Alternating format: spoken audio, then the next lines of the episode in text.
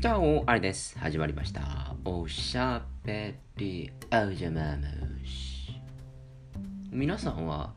栄養ドリンクですとか、サプリメント、ま、そういったものは飲んでらっしゃいますでしょうか僕は、まあ、最近の研究では違うというようなことが 証明されているらしいですけれども、風邪予防のためにビタミン C を取るようにしています。ビタミン C のサプリメントを飲むようにしています。そしてどうやら免疫効果が高まるというので亜鉛も飲むようにしています。まあカキフリはいっぱい食ってるんでねあんまり亜鉛不足ってことないんだと思うんですけどどうやら自己免疫機能を高める効果があるというのを聞いてから亜鉛を飲むようにしています。故に私はビタミン C と亜鉛をですねサプリメントで飲んでいるんですけれどまあおそらくプラシーボ効果だと思いますけれども、まあ、体調はいいです。二日酔いは除く。まあそんな感じでやっておるんですけれども。まあマスクの効果もあるんですけれども。風邪は本当にひかなくなりましたね。いつもだったら風邪をひいている1年に23回ってところがあるんですけどやっぱここ2年3年は本当に風邪をひかなくなりました。えマスク様々というところなんでしょうか。それともビタミン C と亜鉛のおかげなんでしょうか。わかりませんけれども。一方じゃあ常に体調がいいかというとそういうわけではなくて私は基本的に胃が弱い。ので大体そうですね。年に23回は胃が痛くなってます。別にストレスとかってわけではないと思うんですけれども。胃が痛くなることがあるんですね。そうすると内科に行って胃薬もらってもうガスター天井効かないんですよ。強い薬をもらってそれを1週間ぐらい飲んでやるわけですけれどその1週間結構辛いんですね。あの起きていてもああ痛えなーってなりますし本当に食欲がなくなるんですね。食べるとああ無理。あの鍋焼きうどんを食べるのがせいぜい。それこう鍋焼きうどんの中に入ってる卵焼きが食えねえっていうぐらいこう痛くなるんですね。急激に痩せます。だからそういう意味ではまあまあダイエット効果もあるかなというふうに前向きにこう考えてはいるそういう胃痛習慣になるんですけれど大体胃痛習慣はですね正月明けにやってきます。それただの胃もたれなんじゃねえかってところがねあるんですけれど私毎年正月は体調を崩すっていうのはこちらの放送でもしたと思うんですけど、えー、喉にかかったりだとか、えー、いろんな食べ物に当たったりですとかまた暴飲暴食をすることによって胃を痛くしたりとかっていうのもあるんですけれども今年もですね多分に漏れず1月の4日ぐらいからかな急に胃が痛くなりましてねあこれ来ちゃったなまたかよって思ったんですね。辛かったです1週間。あの正月ちょっと2キロぐらい太ったって話したんですけれどもあの1週間で戻りましたね。はい。食えなくって。さすがにその1週間はですね酒を飲むなんていうのはもうもってのほかというような感じの感じでですね。もう帰ってきたらもうとにかく寝たいとにかく横になりたいと。胃が痛くって。そんなような感じでした。毎年なんで正月明けになるとなるんですかね。正月中に胃が痛くなるってこともあるんですよ。それはもう昔の時は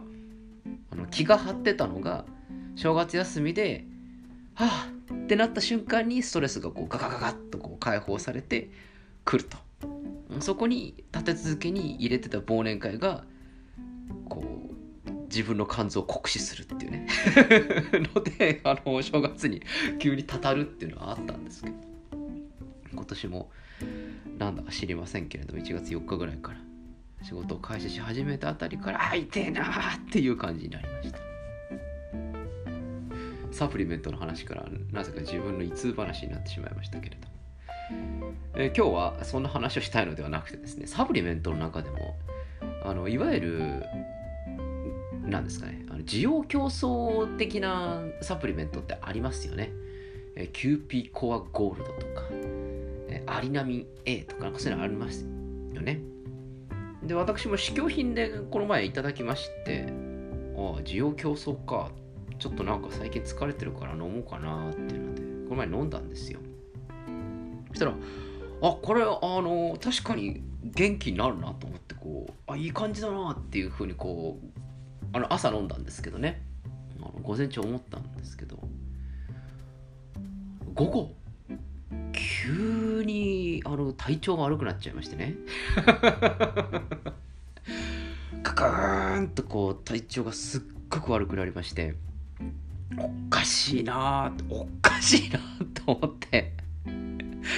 なんか体調悪いなあの別にこう熱があるとかそういうわけじゃなくってなんかあれなんかおかしいなっていうような体調の悪さを感じたんですで思い当たる節はその試供品の需要競争剤を飲んだだけなんですよね。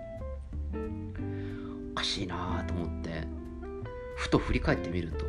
いわゆるその需要競争サプリメントってカフェインが入ってるんですね。私それをすっかり失念していまして1日の私の摂取ができるカフェイン量って自分の中でもう決まってるんですよ。大体140ぐらいなんですね。それ以上やると僕の中では体調が悪くなるというのはもう計算でもう最近分かってきたんです。なので朝1杯コーヒー飲んでで昼コーヒー飲んでもうこれ以上はコーヒー飲んじゃいけないんです。私の中では。これぐらいだったらコントロールできるっていう具合なんですけれども朝コーヒー1杯飲んで試供品の需要競争サプリメントに入っているカフェイン量を足すとですね140超えるんですよ。140超えるんですでこれポイントなのはですねこれ140を一気に摂取すると僕は途端に体調が悪くなるんです。あの3時間ぐらい過ぎると。3時間ぐらいはこうあのカフェインでこうハイな感じで仕事がすごいはかどるんですけどその3時間でカフェインのだんだんこう半減期をこう近づいてくるにつれてですねすっげえ体調が悪くなるんです。その体調が悪くなるっていうのと同じ感じを感じたんですね。なのであそういえばあの試供品でもらったやつってカフェイン入ってたなというのを思い出しましてどれぐらい入ってんだろうなってパッと見るとこんな入ってんのと。こんな入ってるのを俺は朝コーヒーで流し込んでいたのかと。これいけねえよと。通りで午前中ハイテンションだったわけだと。珍しく珍しく仕事がはかどったわけだと。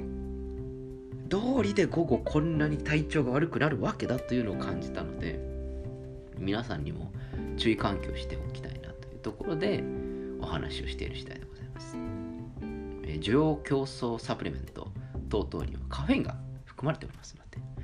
えカフェインに過敏な方、私のようにあのカフェインがあまり得意ではないと。自分の中での摂取量が決まってると。急激に摂取すると困るよっていう方がいらっしゃったら、ぜひ注意していただきたいなというふうに思います。なので私、あの、レッドブルとか、ああいったものはですね、まあ、コーヒーとあんまカフェイン量変わんないっていう話らしいですけれども極力あの飲まないようにしています。3時間後に急に体調が悪くなるんでね というのがあるので、えー、今日は私のサプリメント事情についてお話しさせていただきました。今日ご清聴ありがとうございます、